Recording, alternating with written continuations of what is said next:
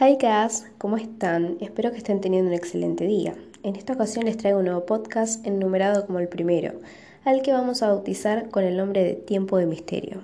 Sobre un tema que me encanta, además de ser muy interesante, que son los sucesos o anécdotas paranormales que me hicieron llegar por medio de mis redes sociales.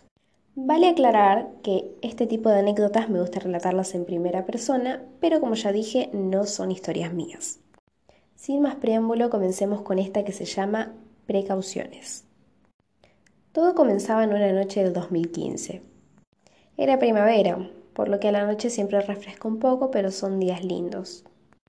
Mi mamá se iba a quedar después del trabajo tomando algo en un bar con alguna de sus amigas, como lo hacía de vez en cuando. Y yo, por mi parte, me iba a quedar con mi hermana. Habré tenido unos 12 años en ese tiempo, y mi hermana digamos que unos 16. Como era costumbre, yo me quedé viendo tele un rato y mi hermana estaba encerrada en su pieza. Repentinamente cayó al lado mío y me preguntó si estaba aburrida. ¿Para qué negarlo? Solo asentí y le pregunté qué me proponía. Me ofreció jugar un juego, según ella muy interesante. Yo no sabía de qué se trataba, pero realmente no tenía nada que perder, así que le dije que sí. Se encerró aproximadamente diez minutos y vino con algo entre las manos. Apenas lo vi, a pesar de no saber mucho, me di cuenta por dónde venía la mano. Era un cartón amplio, con varias letras y algunos símbolos. Pude entender que se trataba de una tabla Ouija casera. Si bien no sabía mucho del tema, me pareció algo interesante probar una nueva experiencia. En un abrir y un cerrar de ojos estábamos las dos sentadas en el piso con la tabla en el medio y algunas velas adornando el lugar. Un vaso encima de la tabla y empezamos la sesión. La primera pregunta que le hicimos fue, ¿hay algún espíritu esta noche que se quiera contactar con nosotras? Habrían pasado aproximadamente 15 segundos, un parpadeo de cada una y el vaso se movió violentamente. Nos miramos y quedamos heladas. No esperábamos esa respuesta. Ella me tranquilizó y me dijo que eso era normal, y proseguimos.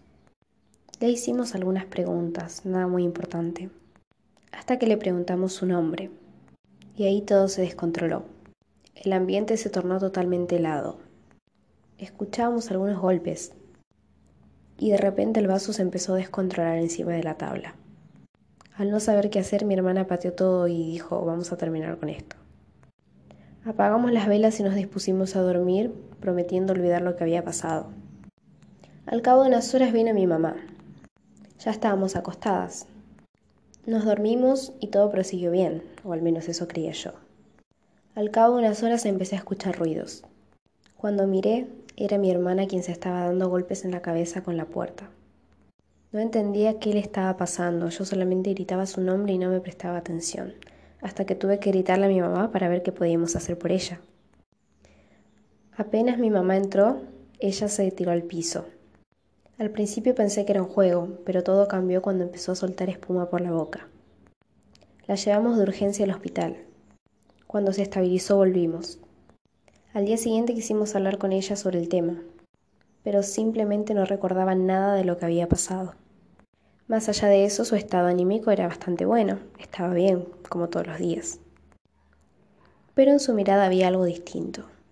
Desde aquel juego el ambiente se había quedado frío, era todo raro. Intenté no darle importancia y seguir, hasta que esa noche volvieron los sucesos. Corría la madrugada cuando vuelvo a escuchar ruidos, pero esta vez eran como susurros. Era mi hermana diciendo algo que yo realmente no entendía, y le pregunté, ¿qué estás diciendo? No te entiendo. En un abrir y cerrar de ojos la tenía al pie de mi cama. Empezó a decir cada vez con más intensidad, cuidado que la Virgen muerde, cuidado que la Virgen muerde. Yo no entendía a qué se refería. Llegué a pensar que hablaba del cuadro que tenía encima de mi cama de la Virgen de Guadalupe, pero realmente no sabía. Me agarró de los brazos con fuerza, hasta que empecé a gritar y vino mi mamá. Ahí pude entender de qué se trataba lo que le estaba pasando. Al día siguiente esperé que mi mamá se vaya a trabajar. Busqué y busqué hasta que encontré la tabla nuevamente. Y di por iniciada nuevamente la sesión. Muy encarecidamente y con mucho respeto le pedí que nos deje en paz, que prometíamos no volver a meternos con él. Pedí disculpas a nombre mío y en el de mi hermana. Cerré la sesión correctamente y luego de eso todo volvió a la normalidad. Actualmente mi hermana no recuerda nada de lo que pasó, solamente que jugamos a la tabla y que todo terminó ahí. Pero yo, sin embargo, tengo el recuerdo de cada cosa que pasó muy potente. Ya sé en qué y en dónde no me vuelvo a meter más. Y bueno gente, así concluyó el podcast de hoy. Espero que les haya gustado y si están llegando a este punto les quiero agradecer por su atención. Sin más me queda decirles que los espero en un próximo capítulo de Tiempo de Misterio. Nuevamente, muchas gracias y hasta la próxima.